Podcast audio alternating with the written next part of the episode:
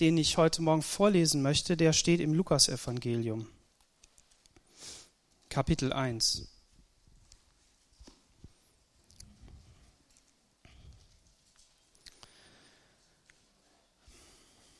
Lukas Evangelium Kapitel 1.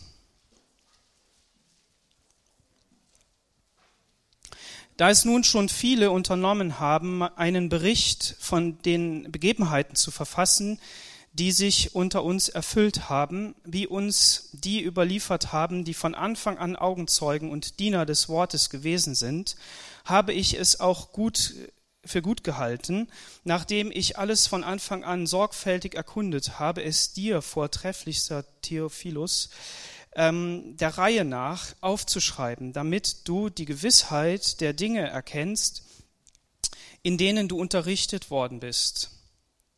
In den Tagen des Herodes, des Königs von Judäa, gab es einen Priester aus der Abteilung Abia mit Namen Zacharias und seine Frau war von den Töchtern Aarons und hieß Elisabeth. Sie waren beide gerecht vor Gott und lebten untadelig in allen Geboten und Satzungen des Herrn.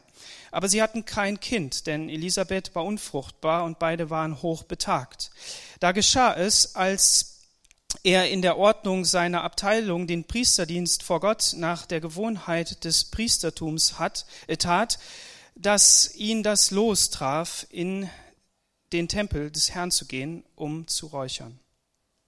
Und die ganze Volksmenge war draußen und betete zur Stunde des Räucherns. Da erschien ihm ein Engel des Herrn und stand an der rechten Seite des Räucheraltars. Und als Zacharias ihn sah, erschrak er und es kam Furcht über ihn. Aber der Engel sagte zu ihm, fürchte dich nicht, Zacharias, denn dein Gebet ist erhört und deine Frau Elisabeth wird dir einen Sohn gebären und du sollst seinen Namen Johannes nennen. Er wird für dich Freude und Wonne sein, und viele werden sich über seine Geburt freuen. Denn er wird groß sein vor dem Herrn, Wein und starkes Getränk wird er nicht trinken und wird schon von Mutterleib an mit dem Heiligen Geist erfüllt werden. Und viele der Kinder Israel wird er zum Herrn, ihrem Gott, bekehren. Und er wird vor ihm hergehen im Geist und in der Kraft Elias, um die Herzen der Väter zu den Kindern zu bekehren und die Ungehorsame zur Weisheit der Gerechten und um dem Herrn ein gut vorbereitetes Volk zuzurichten. Und Zacharias sagte zum Engel, Woran soll ich erkennen, denn ich bin alt und meine Frau ist betagt? Und der Engel antwortete ihm, ich bin Gabriel, der vor Gott steht und bin gesandt, um mit dir zu reden und dir diese gute Botschaft zu verkündigen. Und sieh, du wirst stumm sein und nicht reden können bis zu dem Tag, an dem das geschehen wird, weil du meinen Worten nicht geglaubt hast, die, die zu ihrer Zeit erfüllt werden sollten. Und das Volk wartete auf Zacharias und wunderte sich, dass er so lange im Tempel blieb, und als er herauskam, konnte er nicht zu ihnen reden. Da merkten sie, dass er im Tempel eine Erscheinung gesehen hatte. Er wirkt, winkte ihnen und blieb stumm. Und es geschah, nachdem die Tage seines Dienstes vollendet waren, ging er heim in sein Haus. Und nach diesen Tagen wurde seine Frau Elisabeth schwanger und verbarg sich fünf Monate lang und sagte, so hat der Herr getan in den Tagen, in denen er mich angesehen hat und meine Schmach unter den Menschen von mir zu nehmen. Bis hierhin Gottes Wort. Herr Jesus, wir danken dir für diesen Text, wir danken dir für die Botschaft, die darin ist. Wir danken dir, Herr, dass du zu uns reden möchtest und ich bete darum, dass du mir auch die richtigen Worte schenkst. Danke für alle Vorbereitungen, für all das, was du dargegeben hast. Ich bete, dass es auch in die Herzen fällt, in Jesu Namen. Amen. Ich weiß, dass mein Erlöser lebt, haben wir gesungen zum Eingang des Gottesdienstes, zum Start. Und ähm, ich danke auch dem Breeze für seine Einleitung, für das, was er da gesagt hat. Ähm, er hat gesagt, Advent äh, ist sozusagen die Vorbereitungszeit auf die Geburt Jesu. Und äh, im ersten Moment äh, schockt mich so ein Satz immer der schockt mich hier draußen nicht, wenn ich auf der Straße bin. Wenn ich auf den Weihnachtsmarkt gehe oder wenn ich zu Hause sitze, dann schockt er mich nicht. Aber hier in unseren Räumen schockt er mich. Warum? Weil ich irgendwie so eine Art, ähm, ach, wie soll ich sagen, so eine, so eine Gewohnheit dann an den Tag lege, dass ich sage, ich achte da auf theologische Unwahrheiten. ähm, und, und, und nicht Richtigkeiten. Ja? Ähm, vielleicht, wenn ich die hier selber sage, merke ich es erst gar nicht, dann kommst du und sagst, Daniel, du sagst ja selber falsch, das kann schon sein. Aber wenn jemand anders redet, dann merke ich das schneller. Warum? Ich höre dann immer mit den Ohren von anderen, von, mit euren Ohren und so. Die sind zwar nur in meinem Kopf, aber das ist so, ne? kennt ihr vielleicht. Und äh, ich habe da auch geschluckt. Wir warten auf die Geburt Jesu. Wir bereiten uns vor, dass Jesus geboren wird. Den Eindruck kann man sehr wohl haben. Den Eindruck kann man haben, weil man ähm, jedes Jahr im Kalender an Weihnachten immer wieder darauf stößt, dass die Krippe dann irgendwann ja aufgebaut werden muss, da muss die entstaubt werden, dann müssen die Sachen vorbereitet werden, die Weihnachtsstände werden aufgebaut und alles Mögliche. Und einerseits weiß man, ja, da ist die Krippe und da ist das Christkind und das kommt ja dann an Weihnachten. Und, äh, und andererseits ist aber so viel Plunder drumherum, dass man das Christkind gar nicht mehr sieht. Und ähm, ist auch gut so, denn das Christkind gibt's gar nicht mehr. Ne? Der ist auch schon groß geworden. Und vor allen Dingen nicht nur groß geworden und gestorben, so wie viele andere, sondern der ist vor allen Dingen, ist er zum Superheld geworden. Der hat richtig super Power gekriegt. Der ist nämlich auferstanden von den Toten. Amen. Das, das ist unser Herr Jesus. Und Advent wenn wir sagen Advent, dann bereiten wir uns vor. Ja, auf was bereiten wir uns denn vor? Ja klar, dieses Jahr wird unser Haus voll, weil sich jede Menge Besuch aus München angekündigt hat. Und die haben sich so verteilt angekündigt. Die einen wissen nicht von den anderen. Die einen, die haben äh, sechs, sind die, ne? die haben vier Kinder. Und die anderen haben zwei Kinder und dann kommt noch jemand und, es, und dann noch zwei. Also es wird voll. Und vor allen Dingen wollen wir auch welche von euch noch einladen. Das wird richtig gut. Ja, wir wollen einen Raum ein, anbieten, in dem wir Gott begegnen können, wo wir beten können, wo wir Lobpreis haben, wo wir, wo wir Bibel lesen und was auch immer. Und äh, wir wollen auch hier in der Gemeinde etwas tun. Und so ganz genau haben wir uns auch noch nicht festgelegt, aber wir, das wird richtig, richtig voll in, die, in dieser Zeit. Und ein bisschen Angst habe ich, ne, weil ich denke so, ja, ist ja eigentlich so eine ruhige Zeit, man will sich ja erholen, aber ähm, naja, wenn so viele Leute sind, vor allen Dingen kenne ich die, ne, dann boah, es wird abgehen. Aber egal. Ähm, wichtig ist, wir bereiten uns vor und nicht nur in dieser Zeit. Das ist ja nur einmal im Jahr. Das sind äh, vier Wochen, das ist der zwölfte Monat. Da erinnern wir uns, und das hat der Breeze eben auch gesagt, wir erinnern uns, dass Jesus Christus auf diese Erde gekommen ist und Mensch geworden ist. Boah, das ist genial. Welcher Gott hat das schon je getan? Und das Zweite ist, wir bereiten uns darauf vor, dass dieser Mensch, Jesus Christus, eines Tages wiederkommen wird. Und das ist eigentlich unsere Vorbereitung unser ganzes Leben lang. Und wir erwarten das. Herr Jesus, komm bald. Das ist, das ist das Gebet, was, was ein, ein Mensch betet, der, der, ähm, der sich bekehrt hat, der gesagt hat, Jesus, komm du in mein Leben, ich brauche dich und der dadurch in, in, in sich eine, eine Sehnsucht erstmal erfüllt bekommt, nämlich dass er auf einmal entdeckt, wow, jetzt ist der Sinn des Lebens da. Sehr cool. Ich hatte vorher die ganze Zeit gesucht. So, wenn du suchst und hier bist heute Morgen, herzlich willkommen. Es ist richtig gut, dass du da bist, weil du bekommst die Antwort, weil du Gott suchst. Gott möchte dir zeigen, dass er durch Jesus Christus in dein Leben kommt und seine Kraft in dein Leben gibt. Und das Zweite ist, dass wir eine zweite Sehnsucht bekommen. Herr Jesus, ähm, es ist alles so katastrophal um, um uns herum. Na gut, wir leben in Deutschland, uns geht's richtig gut, egal wie schlecht es uns geht. Ähm, aber auch uns kann es schlecht gehen und ähm, selbst wenn es uns richtig gut geht. Und wir haben trotzdem diese Sehnsucht, Herr Jesus, ich habe etwas entdeckt von dem, was du in deinem Reich tun möchtest. Das ist so gigantisch und wir sind so kläglich und so, ähm, so wenig und so, so, so arm. Und Herr Jesus, ich möchte, dass du durchbrichst, dass dein Königreich kommt. Und am liebsten wäre mir, du kommst schon und dann sind wir alle im Himmel und dann ist einfach gut. Ja, wer will nicht erlöst werden von irgendwelcher Mühsal und von, von schwerer Arbeit und so? Wer hat da so richtig Bock und hat, naja, könnte ja noch 100 Jahre weitergehen? Wer will das denn schon? Wir wollen doch alle, dass es uns gut geht, oder? Und dafür steht Weihnachten natürlich auch. Das steht dafür, dass man denkt, ja, jetzt 24 äh, Kerzen anzünden, ne, 24 Türchen aufmachen. Vielleicht hast du gebastelt, hast einen Adventskalender gebastelt für deinen Liebsten oder für deine Kinder oder so. Und dann, jetzt heute ist der dran, morgen ist der dran. Ne, ich bin da auch in so einem Kalender drin. Ne? Also ich bin eingeplant. Ne? Und da freut man sich dann drauf, machst vielleicht was Besonderes. Aber vielleicht lässt du die Zeit auch einfach an dir vorbeigehen und sagst, ach, ist egal ist ja sowieso nur Stress. Die meisten Leute streiten sich und irgendwie funktioniert das nicht und äh, was weiß ich was. Aber Wisst ihr, das ist nicht neu. Wir haben den Bibeltext in Lukas 1 gelesen und ähm, der Lukas ist ja, ähm, der ist richtig genial. Der schreibt nämlich hier so eine schöne Einleitung, wie er das nämlich alles so zurechtgesucht hat. Ja, Lukas war Arzt und Lukas hat äh, die meisten, die meiste, den meisten Inhalt geschrieben im ganzen Neuen Testament. Wusstet ihr das? Nach Paulus. Aber, aber Lukas ist mit Paulus unterwegs gewesen und äh, der kannte das schon alles. Also der hat, der hat viel von ihm gehört und, und der, der, hat das, äh, der hat das alles untersucht, zusammengetragen und hat das alles äh, für einen bestimmten Menschen hat er das zusammengetragen, nämlich ähm, den vortrefflichsten Theophilus.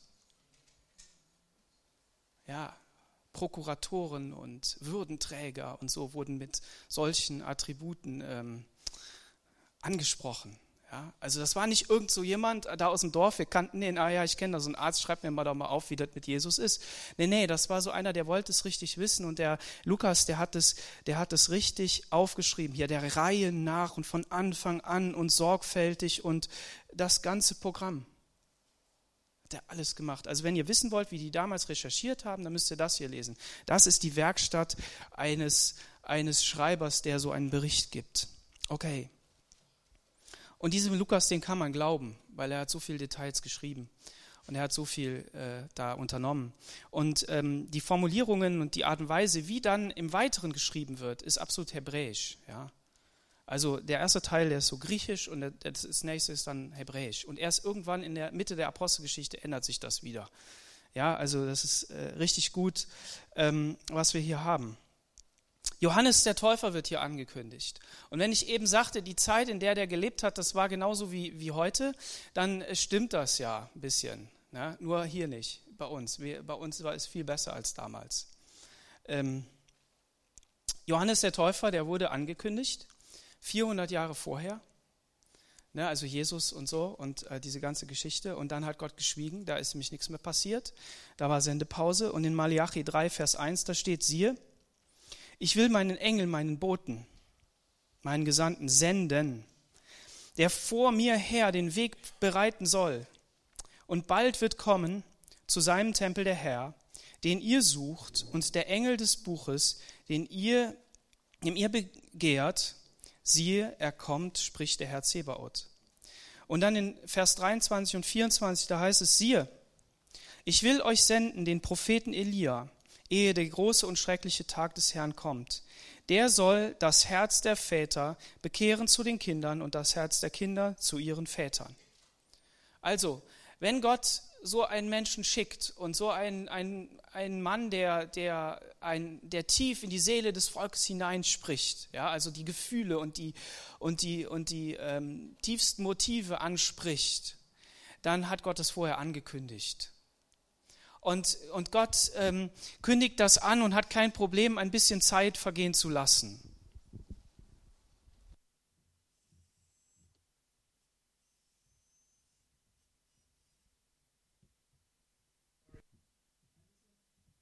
Ein bisschen Zeit vergehen zu lassen, ein bisschen Zeit ist für Gott kein Problem. Und, ähm, und was war die Situation? Nochmal, ich hatte gesagt, äh, bei uns wird Weihnachten gefeiert und es geht gar nicht mehr um Jesus, sondern es geht darum, dass die, dass die Händler möglichst viel verkaufen. Ne? Und äh, jetzt ist äh, vorgeschaltet der Black Friday, ne? da, das lernen wir jetzt auch alles so schön kennen. Ne? Und wenn man ein Schnäppchen macht und es danach immer noch ein Schnäppchen bleibt, dann ist man ja auch glücklich, dass man ein Schnäppchen gemacht hat. Ne? Aber im Grunde genommen geht es doch nur darum, dass irgendwelche Leute mehr Geld verdienen sollen und dass wir abgelenkt werden sollen von dem, worum es eigentlich geht. Und es geht schon lange nicht mehr um Jesus, sondern es geht um alles Mögliche. Aber wie war das denn in der Zeit, in der Jesus da war? Ging es da wirklich um Jesus? Nein. Wer hat geherrscht? Und das ist ja wieder mal witzig. Ne? In den Tagen des Herodes, des Königs von Judäa, gab es einen Priester. Hammersatz. Lesen wir auch einfach drüber hinweg und denken uns nichts dabei. Wer war denn Herodes? Herodes der Große, ein grausamer Mörder, ein Egoist, ein Betrüger, ein Tyrann, ein Verbrecher. Er ermordete seine Feinde, seine Freunde, seine Familie und seine Ehefrau. Und er nahm dabei auch noch die Feinde zur Hilfe, die Römer. Und für die Na Na Zeit nach seinem Tod ordnete er die Hinrichtung von Juden an, damit er eine eigene Totenklage hat. Da stand ein Text, den ich da gelesen habe in der Vorbereitung und ich dachte so, den müsste man jetzt vorlesen. Aber da ich ja mittlerweile auch schon äh, gelernt habe, habe ich das heute Morgen nicht gemacht. Der ist richtig grausam. Richtig grausam. Herodes war ein König, der dort eingesetzt worden ist und der in einem Herrschaftsbereich geherrscht hat, der ähm, noch nicht mal den Juden gehört hat, ne? sondern den Römern. Das war die große Macht. Ähm, manchmal fühlt man sich heutzutage ja auch unter so einer Weltherrschaft von verschiedenen Mächten, aber auch einer speziellen. Und man denkt, unsere Politiker sind auch nur so Vasallenkönige, die irgendwas machen. Und wenn man dann irgendwelche Verschwörungstheorien hört, dann denkt man, ja, haben sie auch noch recht. Aber damals war das auch so. Voll schlimm. Und Herodes war da eingesetzt und hat dann auch noch nur so nach seinem Gusto gemacht, ne, so nach seinem Gedenken und wie er das so haben will. Das heißt also, er war der große King, der hier alles gemacht hat. Aber nicht nur, was den Terror anbetraf. Er hat jeden weggeräumt, der ihm nicht in den Kram passte. Der hat seine eigenen Söhne umgebracht. Fünf Tage vor seinem Tod hat er noch seinen Sohn umgebracht. So ein Mann war das. Grausame Dinge, eine Zeit, die schrecklich gewesen sind. Und jetzt mal eine Frage, wenn der Herrscher so grausam ist, ist dann das Volk ganz lieb?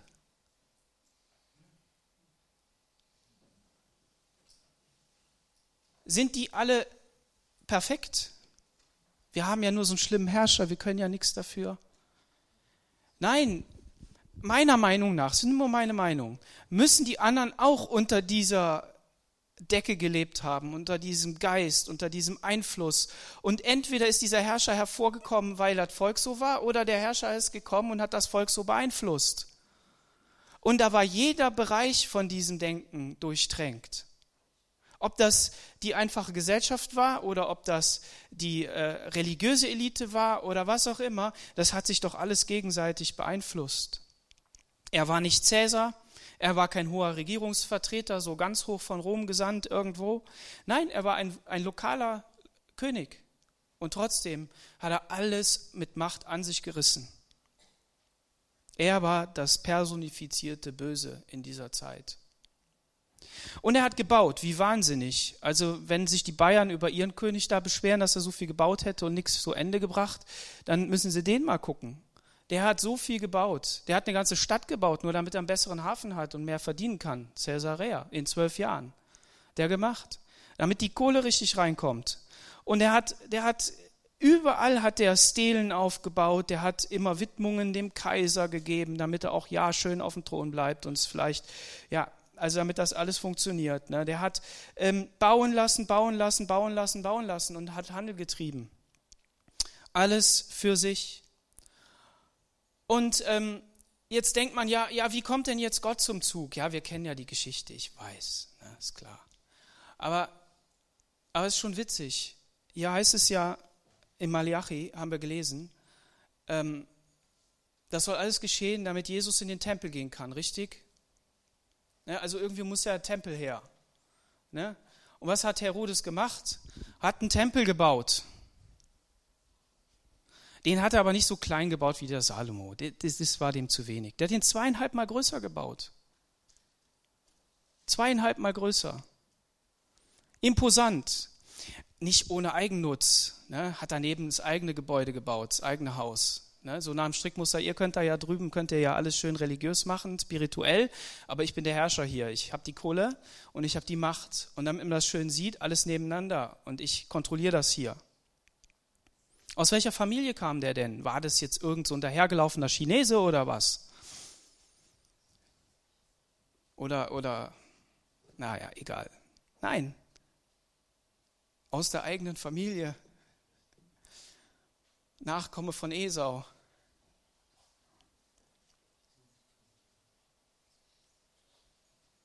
Wenn man mal nach hinten guckt, dann wird ja einer hinterher König der, der, der von Israel genannt, ne? König der Juden. Herodes wollte König der Juden sein, mit aller Macht, auf allen Gebieten. Aber wer wurde hinterher König der Juden genannt? Jesus. Von wem? Rom hat es drüber geschrieben, weil die anderen, die haben es ja nicht gecheckt.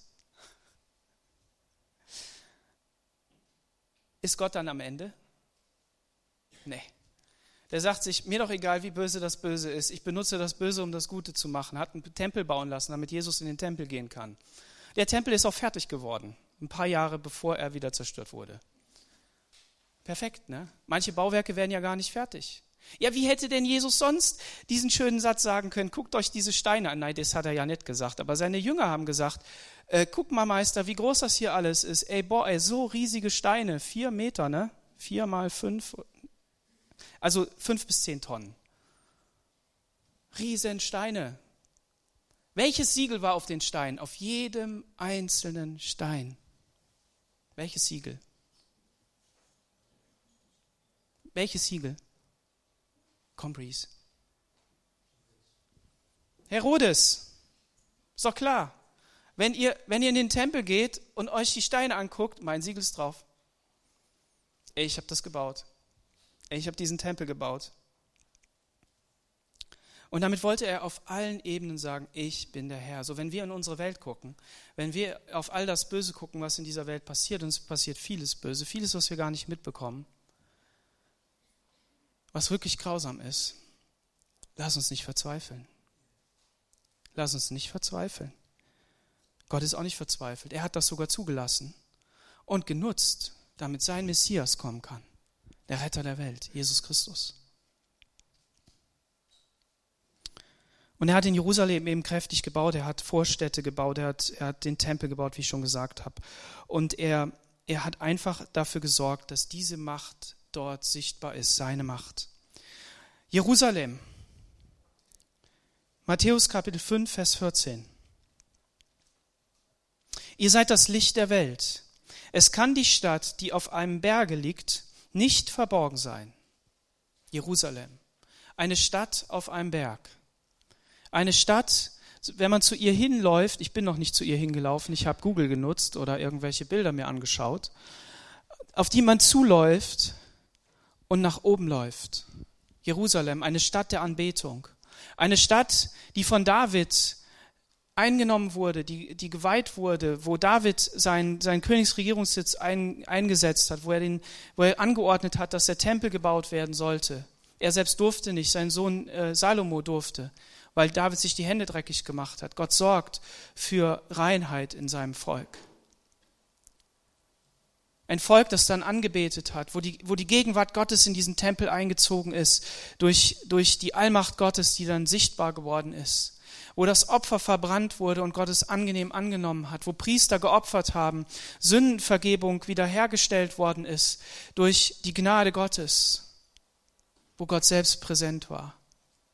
Und wenn dann so ein kleiner Israelit aus seinem Dorf gegangen ist, aus seiner kleinen Hütte, die ja kleiner war als unsere Häuser, um dann nach Jerusalem zu laufen, und je mehr sie zusammenkamen, desto mehr Leute dabei waren. Und man hat schon gehört, die singen und die singen und die singen. Hier lachen sie und da reden sie. Was wird uns in Jerusalem erwarten? Hast du dein Opfer dabei? Ja, habe ich. Nee, habe ich nicht. Muss das da kaufen.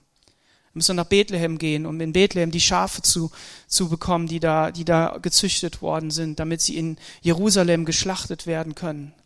Und sie kommen zusammen zu dem großen Pessach und sie, sie, sie feiern dort und es ist Licht dort, es ist, es ist viel Betrieb dort und Menschen kommen und dann gehen sie diesen Berg hoch und heben ihre, ihre Angesichter nach oben und sehen diese Stadt in dem, in dem, in dem Licht der Sonne, wie sie Gold scheint und glänzt und, und sie freuen sich und sie, sie machen schon Party und tanzen und, und sind einfach nur glücklich. Wir sind jetzt in Jerusalem. Komm, lass uns nach Jerusalem ziehen. Vielleicht geht das einem jungen, verliebten Ehepaar so, wenn sie, oder Pärchen, wenn sie nach Paris ziehen, in Bezug auf ihre Liebe. Ich weiß es nicht, aber nach Jerusalem. Nach Jerusalem. Und dann gehen sie diesen Berg hoch und heben ihr, ihr, ihr Gesicht hoch und danken Gott und beten ihn an.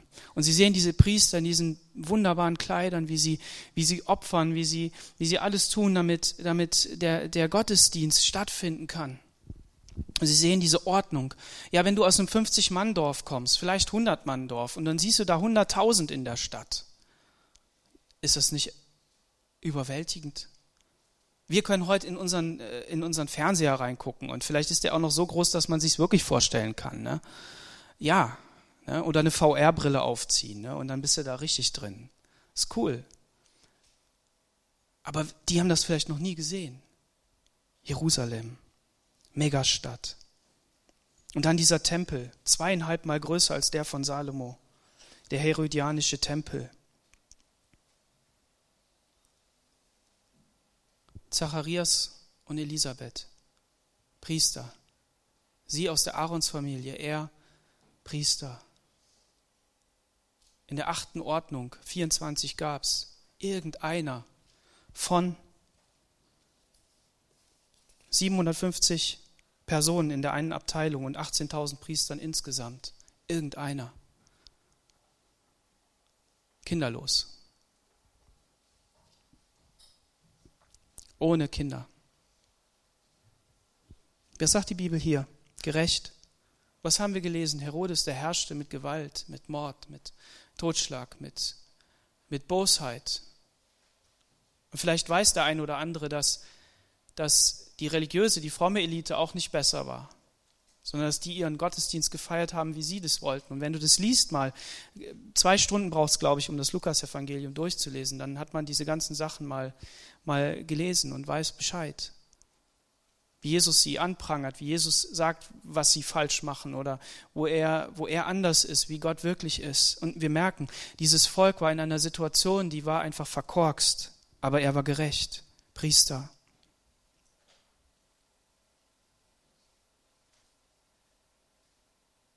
Sie waren aber nicht nur, nicht nur gerecht, sondern sie lebten auch untadelig in allen Geboten und Satzungen des Herrn. Also hier eine Verdopplung der Aussage. Gerecht und untadelig. Sie, sie, sie sind wirklich so, äh, haben wirklich so gelebt, wie Gott das haben wollte von ihnen. Und das war nicht normal. Und selbst wenn es jetzt viele gewesen sind in dem, in dem Volk, die, die, die ähnlich gelebt haben, aber das ist nicht normal in unserer Welt, sondern es ist erstens Gnade Gottes und zweitens hat es etwas mit Gottes Furcht im Herzen zu tun, richtig? Und sie hatten kein Kind. Hätten sie Grund gehabt, irgendwelche anderen Wege zu suchen? Hätten sie Grund gehabt, die Frau zu verstoßen, eine andere zu nehmen? Oder ähm, was weiß ich, anzustellen? Man hätte das ja hinbiegen können. Man hätte sich das ja zurechtreden können. Aber was haben sie gemacht? Sie sind ja nicht jung sie sind in hohem Alter, sie sind im fortgeschrittenen Alter. In dem Alter, will die Bibel sagen, in dem sie keine Kinder mehr kriegen können. Und das ist dann nicht nur die Durchhalteparole, ja, Abraham hat es auch geschafft, also schaffen wir es auch. Sondern wenn jemand das so schafft, gerecht zu sein, nicht zu sündigen, sondern, sondern wirklich zu sagen, ich, ich ertrage mein Elend, ich ertrage mein, meine Not an dieser Stelle, dann, dann hat er mehrere, mehrere Gründe, warum er das tut. Wirklich echtes Fundament. Nämlich dann weiß er, wer Gott ist. Dann weiß er, wie seine Gesetze sind. Dann weiß er, woher das Leben kommt. Aber das Zweite ist auch, dass er natürlich den Glauben eines Abraham hatte weil er davon überzeugt war, dass Gott kann. Und er ist jedes Jahr wieder, oder jedes Jahr zweimal sind die zum Tempel gegangen, diese ganze Abteilung, um zu dienen für eine Woche. Und jedes Mal ist er mitgegangen. Vielleicht ist heute meine Stunde, in der ich endlich mal in diese Heiligkeit, in diesen Tempel, in diese Abgeschiedenheit zu Gott hinkommen kann, um für das Volk das zu tun, wofür ich berufen bin, Priester zu sein. Er war ja kein privilegierter Priester. Er war ja nicht ein Priester, der in Jerusalem gelebt hat, weil er ständig da am Tempel irgendwo unterwegs war, so in der ersten Ordnung, in der ersten Abteilung. Er war auch kein hoher Priester oder irgendwo so da im Umfeld. Nein, er war irgend so ein Hans Wurst da, 18.000. Irgendjemand, der seiner Berufung nicht wirklich gerecht werden konnte, weil er konnte ja nicht einfach in den Tempel gehen. Wenn du, wenn du zu mir kommst und sagst, Daniel, ich will auch mal was sagen, dann sage ich, Moment, lass mal hören, was du sagen willst. Und wenn du mich gut genug bequatscht, dann, dann darfst du auch was sagen. Warum? Weil wir davon ausgehen, dass jeder was zu sagen hat. Aber wir möchten natürlich nicht einfach irgendwas sagen lassen. Deshalb, wenn jemand ein Zeugnis gibt, dann erzähl nicht einfach irgendein Zeugnis, sondern schau, welche wichtigen Sachen in diesem Zeugnis sind. Konzentrier dich darauf und sag die auch. Aber die damals, die konnten nicht zum hohen Priester gehen und sagen, ey, ich hab da auch mal Bock. Und jetzt sagst du ja, wie kann der so lapidar darüber reden? Natürlich ist das hier auch nicht lapidar. Natürlich ist das hier auch nicht einfach so. Aber im Vergleich. Wir sitzen hier mitten im Gottesdienstraum, ganz nah am Abendmahlstisch, ganz nah hier vorne. Manche nennen das Altar. Wir nennen das Bühne. Wir nennen das den Platz, an dem wir, an dem wir etwas weitergeben, was wir von Gott empfangen haben. Aber die mussten da im Vorhof stehen, im Vorhof der Priester. Die konnten da nicht einfach rein. Aber sie konnten eines Tages rein, wenn das Los auf ihren Namen gefallen ist. Wow. Das Los. Ja, gewürfelt haben die. Gewürfelt. Gerecht, untadelig, unfruchtbar. Nicht gesündigt, Herodes sündigte.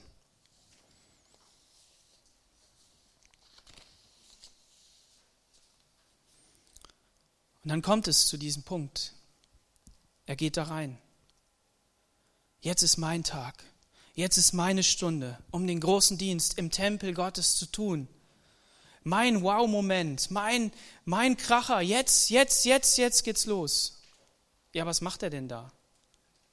Der geht da rein, bestaunt das, was drinne ist, hat dann dieses Räucherwerk, diese Duftstoffe, die da drin sind, diese, diese, wie nennt man die denn? Ähm, ätherischen Öle und was, was mir fällt jetzt kein besseres Wort ein. Dieses Räucherwerk eben, das, was da drin ist, aus allen Nationen ist da drin. Da ist es repräsentativ für alle Nationen. Das Volk Israel hat schon immer für alle Nationen geopfert, ne, das Räucherwerk gebracht. Und die draußen warten. Und die drehen sich hin und, und, und beten und, und, und, und warten darauf, dass jetzt dieses Räucherwerk da passiert. Und er, er geht dahin, da sind diese glühenden Kohlen vor diesem Räucheraltar und er, er, er bestaunt den, den, den Leuchter und er bestaunt die, die, die Schaubrote, erinnert sich an David, dass er die mal gegessen hat und, und, und sagt sich, hey, ich darf jetzt hier stehen und ich darf das jetzt vor dem allmächtigen Gott aus, gießen auf diese Kohlen drauf. Und dann hat er das ausgegossen, hat er diesen Geruch gerochen und dachte, wow. Und dann ist er wieder gegangen. Naja, stimmt nicht, er hat sich noch niedergeworfen. Niedergeworfen, stellvertretend gebetet. Und dann ist er gegangen. Das war's. Und vielleicht nie wieder. Seine Berufung. Was passiert?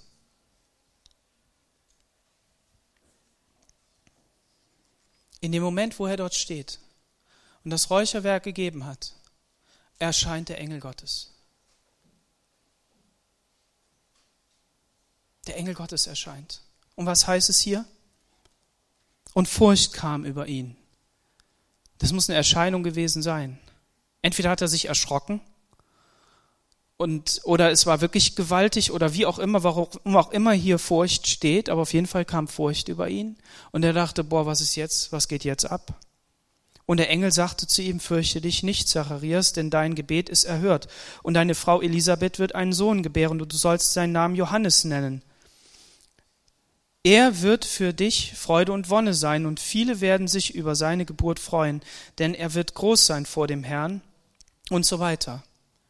Und was fällt dem Zacharias ein? Zu sagen, das kann ja gar nicht sein. Äh, Moment mal. Also muss dieser Engel ja eine Erscheinung gewesen sein, die ihn nicht gleich überzeugt hat, dass er vor Gott steht. Weil das muss er ihm ja nochmal sagen. Also pass mal auf, Kerle, ich stehe vor Gott und der hat mich gesandt mit der Botschaft an dich, dass, du, dass deine Frau schwanger wird. Und damit du auch weißt, worum das jetzt geht, du wirst auf jeden Fall nicht mehr reden. Und dann sagt die Bibel, warum? Weil du nicht geglaubt hast. Maria fragt auch nach, aber die muss nicht schweigen. Also ist Gott doch parteiisch, er hält zu den Frauen. Naja, gut. Er hat euch besonders lieb, ihr Frauen, wirklich. Es war nicht perfekt, dass der Mann alleine war, sondern er musste eine Frau schaffen. Das ist einfach so. Aber Zacharias hier sagt, woran soll ich das erkennen? Ja, stell mal vor, du bist 70. Manche sind ja 70 und älter und du hast keine Kinder bekommen. Es war aber viel wichtiger, als heute Kinder zu kriegen. Aber was haben, was haben Zacharias und Elisabeth nicht getan? Sie haben das nicht idealisiert. Es war nicht ihr Götze, Kinder zu bekommen. Sie haben nicht gesagt, darin ist die Erfüllung unseres, unseres ganzen Lebens. Darin ist nicht, darin ist nicht unsere äh, äh, Perfektion, darin ist nicht unsere Kraft. Das bedeutet nicht, dass wir an unserem Leben scheitern, nur weil wir keine Kinder haben oder dass wir Kinder kriegen, dass wir dann besser werden, sondern sie haben das nicht idealisiert. Wie viele Ehepaare gehen auseinander, weil sie keine Kinder haben? Wie viele in deren Zeit haben ihre Frauen verlassen, weil sie das ja durften und haben sich andere Frauen genommen? Wer weiß? Zacharias und Elisabeth nicht, sondern sie haben auf Gott geschaut. Und was mich hier wirklich erfreut, ist auch, dass er hier sagt, und viele der Kinder Israel wird er zum Herrn ihren Gott bekehren Ah nee, das war ein anderer Satz. Ja, davor 14. Ähm, er wird für dich Freude und Wonne sein und viele werden sich über seine Geburt freuen. Viele. Wir kennen Zacharias und Elisabeth, wir kennen äh, Simon und Hannah. Und dann endet es auch schon bald. Also mir fällt jetzt im Moment gerade keiner ein, vielleicht fällt euch ja noch jemand ein. Aber es muss also viele gegeben haben im Volk Israel, die, die das erwartet haben, die gewusst haben, da ist eine Prophetie, da ist jemand, der, der kommt und der redet von Gott und wir wollen das sehen. Und er wird sie erfreuen in einer Zeit, in der es dunkel ist. Und jetzt geht Zacharias raus. Es hat länger gedauert. Wenn Gott kommt, dauert es länger. Er hat gebetet. Und hier der Hinweis auf Offenbarung, Kapitel 8, Vers 3. Und ein anderer Engel kam und trat an den Altar und hatte ein goldenes Räuchergefäß. Und ihm wurden viel Räucherwerk gegeben, dass er es darbringe mit den Gebeten aller Heiligen auf dem goldenen Altar vor dem Thron. Und, das, und der Rauch des Räucherwerks mit den Gebeten der Heiligen stieg von der Hand des Engels hinauf vor Gott. Das, sind die, das ist die Anbetung, das sind die Gebete der Heiligen. So, wenn wir beten, wissen wir, dass das aufsteigt vor Gott und dass er das hört, dass er das sieht. Und hier wird es nicht irgendwie über, also wird es nicht irgendwie erklärt, sondern hier wird es bildlich erklärt. Räucherwerk ist da vor Gott. Und das, was die Priester auf der Erde getan haben, das ist das, was im Himmel geschieht. Also hier ist ein Bild, das gebraucht wird. Und dann geht er nach Hause. Er erzählt es Elisabeth. Das Volk kriegt mit, äh, der kann nicht mehr reden, er will uns segnen, aber irgendwie funktioniert das nicht. Okay, gut, aber er muss eine Erscheinung von Gott gehabt haben. Das Volk hat gemerkt, hey, hier ist etwas passiert. Das heißt, das Volk hat auch immer damit gerechnet, dass Gott etwas tut. Lass uns damit rechnen, dass Gott etwas tun kann, auch wenn er schon lange nichts mehr getan hat. Aber in dieser Erwartung zu sein. Und dann geht er nach Hause und dann erzählt er es seiner Frau. Und ähm, nach, nach einiger Zeit ist sie schwanger geworden. Das heißt, da war wieder Hoffnung da. Er hat nicht gesagt, das kommt irgendwo her. Maria wurde es gesagt, dass der Heilige Geist ist über, wird über dich kommen. Aber bei Zacharias war das klar, ich muss meine Frau lieben. Und die haben sich lieb gehabt. Und dann ist dieses Kind entstanden und sie ist schwanger geworden und hat sich fünf Monate zurückgezogen. Und obendrauf hatte sie noch einen stummen Mann, der konnte hier nicht reinquatschen.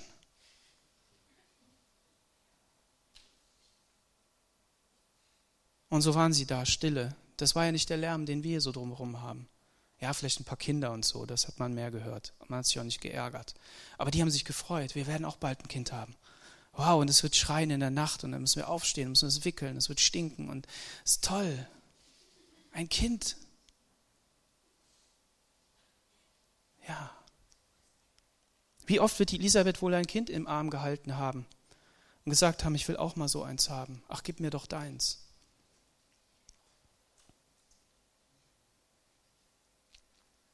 Nicht nur die Eltern haben sich gefreut, sondern Gott hat das Ungeborene gesehen. Gott hat dem Ungeborenen einen Namen gegeben. Und Gott ist in, in Kraft des Heiligen Geistes über das Ungeborene im Mutterleib gekommen und hat es mit Heiligen Geist ausgefüllt. Gott sieht all die Ungeborenen. Wir sind nicht, Wir dürfen nicht in der Lage sein, wir dürfen nicht in der, in der Position sein, entscheiden zu wollen, was mit dem Ungeborenen passiert. Weil Gott das Ungeborene sieht, weil Gott dem Ungeborenen einen Namen gegeben hat und weil er durch seinen Geist wirken will in diesem Leben. Und wenn du dann sagst, ja, aber wenn das dann so ein Extremfall ist, ja, lass die Extremfälle Extremfälle sein. Da können wir nochmal drüber reden. Da beten wir drüber. Da muss man schauen, was man macht. Aber das, was in unserer Gesellschaft passiert, dass Menschen abgetrieben werden, ihnen keine Chance zum Leben gegeben wird, ist nicht richtig. Weil Gott das Ungeborene sieht. Jeremia Kapitel 1, Vers 5. Und der Herr, des Herrn Wort geschah zu mir, ich kannte dich, ehe ich dich im Mutterleib bereitete und sonderte dich aus, ehe du von Mutterleib geboren wurdest und bestellte dich zum Propheten für die Völker.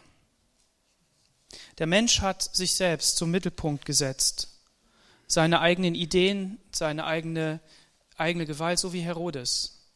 Der Mensch bringt den Menschen um. Der Mensch räumt alles weg, was er in sein Leben nicht reinpasst, weil er die Gewalt hat, das ist Herodes. Aber der, der gottesfürchtig ist, das ist Johannes, das ist eine Elisabeth, das sind Menschen, die gerecht sind, die gottesfürchtig sind, die, die, die ihn wirken lassen und die auch Hoffnung haben, selbst wenn es 70, 80 Jahre keine Hoffnung gegeben hat oder keine Erfüllung der Hoffnung, sondern die Hoffnung, die dann erst erfüllt ist, wenn Gott kommt. Und in diesem Punkt war Gottes ähm, Punkt, Zeitpunkt da. Es waren Menschen, die auf Gott gewartet haben. Und hier in Vers 25, da steht ein Wort. So hat der Herr an mir getan, in den Tagen, als er mich angesehen hat, um meine Schmach unter den Menschen von mir zu nehmen. Und dieses Wort Schmach heißt ohne Gnade, eine Person ohne Gnade, eine Person, die, die, die ausgegrenzt ist, die nicht gütig angeschaut wird, aber Gott hat diese Schmach weggenommen. Und das ist das Gebet der Elisabeth. Das ist ihr Lobpreis, das ist ihr, ihr, ihr Ausdruck. Herr Jesus oder Gott, danke, dass du in meinem Leben gewirkt hast und dass ich auf dich gewartet habe. Wenn wir uns also jetzt nochmal diese Situation anschauen und uns vor Augen führen, in welcher Zeit diese beiden gelebt haben, dass es eine Zeit war, in der wirklich das Böse einfach absolut lokal dort zu sehen war und dass Gott es geschafft hat, das so zu installieren. Ein König, der so grottenschlecht ist.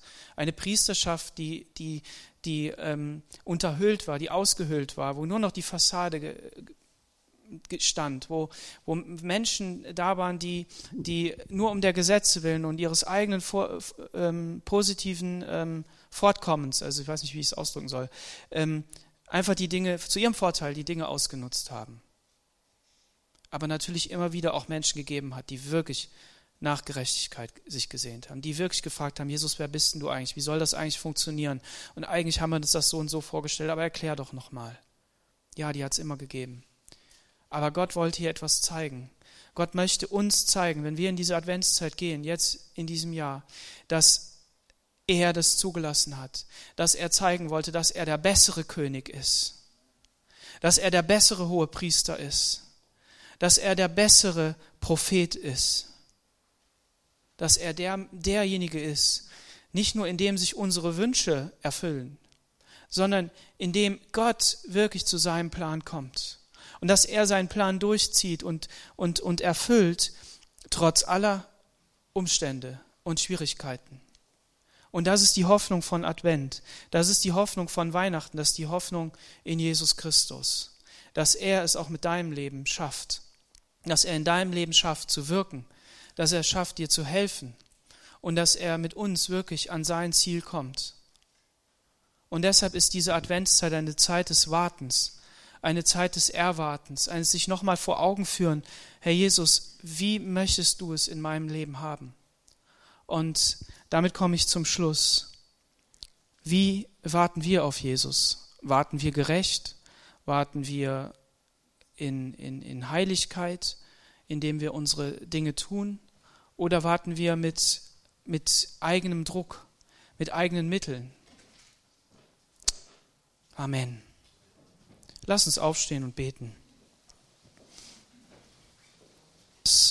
Du ein Gott bist, der voller Liebe und Erbarmen ist. Ich danke dir, Herr Jesus, dass du ein Gott bist, der das perfekte Timing hat und dass wir sehen durften, Herr, dass in dieser Zeit, in der du auf diese Erde gekommen bist, dass es in Israel ja nicht wirklich gut ausgesehen hat. Herr, dass es da so böse Menschen gab, die wir uns gar nicht vorstellen können, dass es, dass es einfach ähm, unmöglich war oder fast unmöglich war, ähm, dass wir menschlich eine Lösung sehen konnten, aber du hast sie gefunden. Es war dein Wille, dass ein Herodes so einen Tempel gebaut hat, dass es auch fertig geworden ist und dass es wieder zerstört wurde, weil wir keine Steine von einem Tempel mehr brauchen, Herr, sondern weil du der Eckstein geworden bist, der Stein, der den wirklichen wahren Tempel baut. Halleluja, Jesus. Ich danke dir dafür, dass wir darin unsere Hoffnung sehen dürfen, dass das die Botschaft von Weihnachten ist, Herr Jesus. Nicht irgendein ein Weihnachtstrubel, nicht irgendwelche ähm, Dinge, die wir kaufen können, nicht irgendwelche Sachen, die wir irgendwo ähm, ja, mit der wir natürlich Freude machen können, aber die wir, mit, die als Ersatz gelten, Herr, sondern du möchtest, dass die Menschen wirklich dich als Retter erkennen, Jesus. Und deshalb bete ich darum, dass wir auch Menschen sind, Herr, die voller Erwartung auf dich sind. Herr, ich segne jeden Einzelnen, der dich noch nicht kennt, der noch nicht weiß, dass du, ähm, was du alles kannst, weil er gerade erst anfängt, an dich zu glauben. Ich bete darum, dass du wirklich ihm den Weg zeigst zu dir. Ich danke dir aber auch für jeden, der schon lange mit dir unterwegs ist und der vielleicht alle Hoffnung verloren hat, weil er so viel ähm, Unfähigkeit und, und, und ähm, äh, Schwierigkeiten sieht. Herr, ich bete darum, dass dein Evangelium da hineinfällt, dass dein Wort da hineinfällt in das Leben. Herr Jesus, dass du die Mauern zerbrichst, dass du die, die Schalen aufknackst, Herr, und dass wirklich dein Licht in das Innerste hineinkommt, Jesus. Ich bete auch für uns als Gemeinde, dass wir, Herr, Hoffnung haben für diese Welt, dass wir Hoffnung haben für uns selbst, dass wir in diesen Auftrag, den du gegeben hast, wirklich noch mehr hineinwachsen, dass wir dein Königreich noch mehr sehen können, Jesus, dass wir deine Kraft noch mehr sehen können im einzelnen Leben. Herr, und ich bete auch jetzt für dieses Abendmahl, Herr, dass du auch dadurch wirkst, Jesus. Wir nehmen nicht nur Brot zu uns und trinken irgendwie einen Saft oder Wein, Herr, sondern wir glauben daran, dass es ein, ein Mahl ist, das uns erinnert an deinen Kreuzestod, aber dass wir uns auch, dass wir auch verkündigen, Herr, dass du heilst, dass du rettest und dass du befreist. Jesus, ich danke dir und preise dich. Amen wenn du ähm, dich angesprochen fühlst und wenn du es auf dem Herzen hast, nach vorne zu kommen, um mit dir beten zu lassen, dann mach das. Komm einfach nach vorne. Und ich bitte auch die vom Leitungskreis, die, die es auf dem Herzen haben, dann mit den Menschen zu beten, dass sie